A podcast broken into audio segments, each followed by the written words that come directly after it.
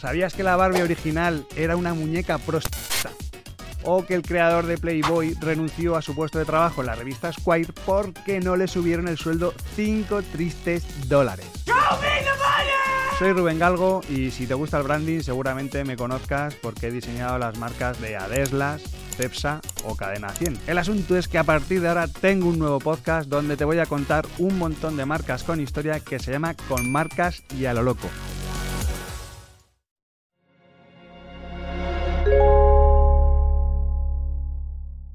Podimo. Las mejores historias en audio. Esto es Caso Criminal, los casos criminales más sorprendentes e inquietantes en exclusiva en Podimo.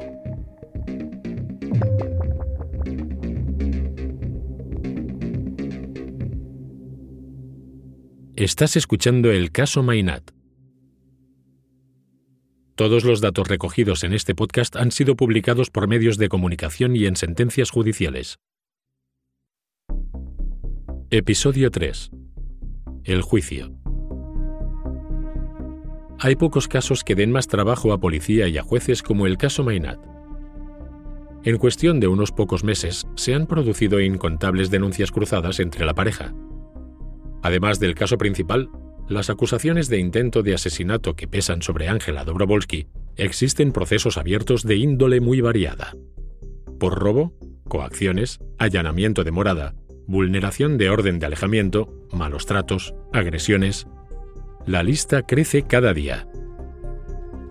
Eso sí, siempre que ha podido, Mainat ha defendido a la mujer con la que estuvo casado durante casi una década. En repetidas ocasiones ha afirmado que Ángela era una mujer inteligente, sensata y cariñosa, y achacó a las malas compañías y al consumo de sustancias sus actos recientes. Por otra parte, Dobrovolsky recela del comportamiento compasivo, casi paternalista, del que fue su marido, y cree que es solo una forma de ganarse a la opinión pública, con la intención de influir en el futuro desenlace de los acontecimientos. Y Mainat, de los medios, sabe mucho. Ante un caso tan complejo como este, conviene ir por partes y enumerar todos los frentes abiertos que tienen Ángela y Josep María a día de hoy. En primer lugar, es necesario mencionar la denuncia por violencia de género que Dobrovolsky interpuso contra Mainat el día 11 de julio de 2020. Hay que recalcar que Ángela ya estaba siendo investigada por los Mossos cuando presentó la demanda. Aunque la mujer admitió que su marido nunca la había agredido físicamente, denunció que Mainat no le permitía ver a sus hijos y que había contratado un servicio de vigilancia privada para impedirle estar a solas con sus hijos. En su declaración, el juez denegó la orden de protección que solicitó contra su marido por severas contradicciones en su relato. Unas semanas después, a mediados de septiembre, Ángela volvió a denunciar a Josep María, esta vez por un delito leve de lesiones. Ambas causas paralelas al divorcio y al caso principal del supuesto intento de asesinato, siguen abiertas. Poco después, en octubre, fue Josep María Mainat quien demandó a Ángela Dobrovolsky por malos tratos en el ámbito familiar. Los hechos ocurrieron en abril de 2020, es decir, mucho antes de que estallara el caso, pero el productor no lo denunció hasta octubre, a raíz de uno de los intentos de su todavía esposa de colarse en su casa. Según el abogado del antiguo miembro de la trinca, Ángela agredió a su cliente con un bote de mermelada. La defensa de la mujer admite los hechos, pero matiza que ocurrieron en abril de 2019 y que al haber pasado más de un año desde entonces, el delito ya habría prescrito. Además, solicitó al juez retirar la orden de protección, dado que Ángela ya se encuentra en prisión preventiva. Pero el maltrato doméstico no es la única causa que pesa sobre ella. El 21 de septiembre los Mossos detuvieron de nuevo a Ángela, esta vez por falsificar la firma de Mainat en dos cheques, por valor de 2.900 y 1.900 euros respectivamente, que puso a nombre de su hermana, supuestamente para no levantar sospechas. Además, la expareja del productor también fue detenida por colarse ilegalmente en una de las propiedades de Josep María en Canet de Mar.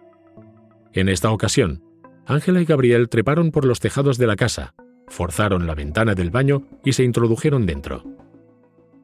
Fueron acusados de tentativa de robo, pero la pareja afirmó que su única intención era ocupar la vivienda. El propio Mainat confirmó que en el domicilio no había nada de valor. Pero poco más de un mes después, llegó la gota que colmó el vaso. Tras las numerosas detenciones que sufrió, el juez impuso a Dobrovolsky una orden de alejamiento no solo hacia su todavía marido, sino también hacia sus hijos. No podía acercarse a ninguno de ellos a menos de un kilómetro de distancia. Sin embargo, tras las alegaciones de los abogados de la mujer, el magistrado le dio permiso para ver a sus hijos en fechas determinadas, aunque mantuvo la orden de alejamiento contra Mainat. Pero Ángela, que a lo largo de todo el proceso nunca ha sido muy amiga de los jueces ni de las órdenes de alejamiento, se cansó de esperar y preparó un insólito espectáculo el 4 de enero de 2021. Disfrazada con una peluca y completamente vestida de negro, utilizó una cuerda para deslizarse desde el terrado de la casa. Llevaba encima unos prismáticos, material de escalada y destornilladores. Los vecinos, como es lógico, avisaron a los Mossos, que detuvieron a la mujer en el patio de una vivienda colindante. Al ser puesta a disposición judicial, ella alegó que estaba desesperada por ver a sus hijos y que para eso llevaba consigo los prismáticos. Afirmó también que le hacía ilusión verlos por Navidad, pero que su marido retrasó la visita programada como parte de una guerra psicológica. Sin embargo, el juez decretó que esa no era una razón válida para quebrantar la orden de alejamiento, y mandó a Ángela a prisión preventiva por sus reiterados intentos de atentar contra la víctima y sus bienes en el antepenúltimo escándalo del caso. Pero no solo con los jueces. La relación de Dobrovolsky con sus abogados también ha sido tormentosa. Poco después de que los medios se hicieran eco por primera vez del supuesto intento de asesinato, el 19 de octubre de 2020 decidió ponerse en manos de Jorge Albertini, un mediático abogado conocido por defender a, entre otros, la manada de Sabadell y por ser colaborador habitual del programa de Ana Rosa y Sálvame. El letrado se ofreció a llevar la defensa de la mujer sin coste alguno. Eso sí, se aseguró parte de los beneficios en caso de ganar la batalla legal. Sin embargo, a principios de noviembre, cuando Ángela estaba muy cerca de ser desalojada del domicilio familiar, empezaron los problemas. Según el abogado, su cliente se negaba a seguir la estrategia de defensa que había organizado para ella, y eso hizo que se abriera una brecha de confianza entre ellos. Poco después, un día antes del anunciado desahucio, el propio Albertini anunció que dejaba de representar a Dobrovolsky a través de las redes sociales. Ángela decidió contratar de nuevo al bufete que llevó su caso hasta mediados de octubre, con el abogado Mario Gasca a la cabeza, para preparar el frente más importante de todos, su defensa por el supuesto intento de asesinato. La hipótesis de los Mossos que llevaban el caso era la siguiente. El matrimonio de Josep María Mainat y de Ángela Dobrovolsky estaba prácticamente roto. La pareja estaba en trámites de separación desde el mes de enero de 2020, como acreditan varias declaraciones de ambos. Aproximadamente un mes antes del suceso, la mujer accedió al correo electrónico de su marido y se enteró de que éste les había pedido a sus abogados que aceleraran los trámites para el divorcio. De esta forma, Dobrovolsky habría perdido el derecho a la herencia del fundador de Jazz Music, valorada en unos 70 millones de euros. Por este motivo, y a sabiendas de la avanzada edad de su marido y de la diabetes que padecía, decidió acabar con su vida para poder cobrar una parte de su generosa fortuna. Con un móvil claro, Ángela acudió a cenar a casa de su marido el día 22 de junio de 2020. Después de cenar y acostar a los niños, la pareja también se fue a dormir. Pero ella nunca llegó a acostarse. Aprovechando sus conocimientos de medicina, esperó a que Josep María estuviera en una fase de sueño muy profunda, para inyectarle la dosis de insulina y acabar así con su vida. Dosis que, según la hipótesis, manipuló detrás de la puerta del frigorífico tal y como se puede ver en las cámaras de seguridad. Después, la mujer controló en todo momento el nivel de glucosa de Mainat para asegurarse de que el trabajo estaba bien hecho. Cuando el glucómetro marcaba un valor de 47, ya con la vida del productor en peligro, la mujer esperó media hora en llamar a emergencias. Según los investigadores, la mujer no sabía que ese aparato tenía memoria y que podía ser utilizado como prueba en el futuro. Además, sostienen que cuando habló por teléfono con los sanitarios, no puso nada de su parte para ayudar a Mainat a recuperarse e incluso afirmó que no había nada de azúcar en el domicilio. De hecho, afirman que cuando la ambulancia llegó a la casa, Ángela siguió obstaculizando su labor y tuvo que ser una de las hijas de la pareja, de tan solo 8 años de edad, quien les proporcionó helado y algo de Coca-Cola. Después, en un intento de despistar, Dobrovolsky utilizó el glucómetro consigo misma una última vez, que arrojó un valor de 159.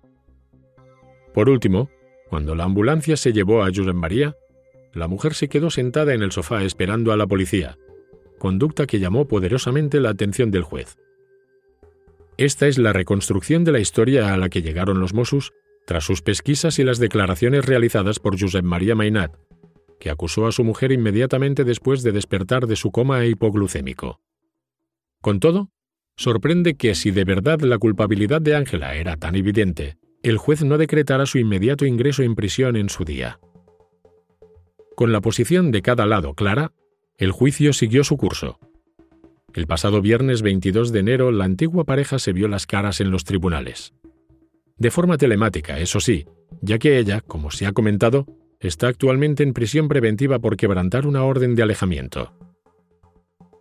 La defensa de Josep María Mainat la lleva Olga Tubau, una de las letradas más prestigiosas del panorama nacional y encargada, entre otros casos, de representar al mayor de los Mossos de Escuadra Josep Lluís Trapero en el juicio por los hechos ocurridos el 1 de octubre de 2017, tras el referéndum de independencia de Cataluña. En la sala, Mainat afirmó sentirse en peligro y pidió protección judicial contra Ángela.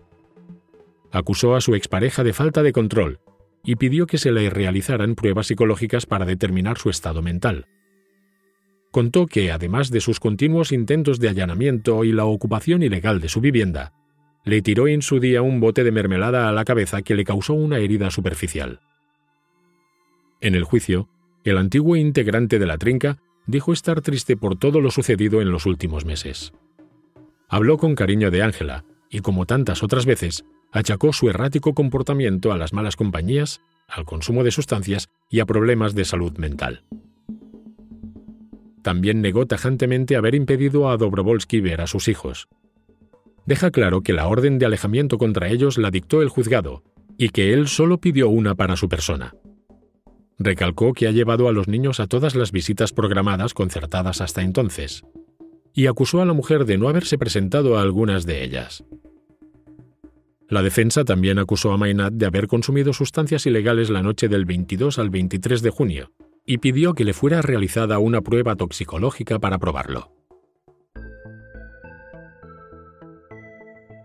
La batalla judicial acaba de comenzar y no parece que vaya a resolverse pronto.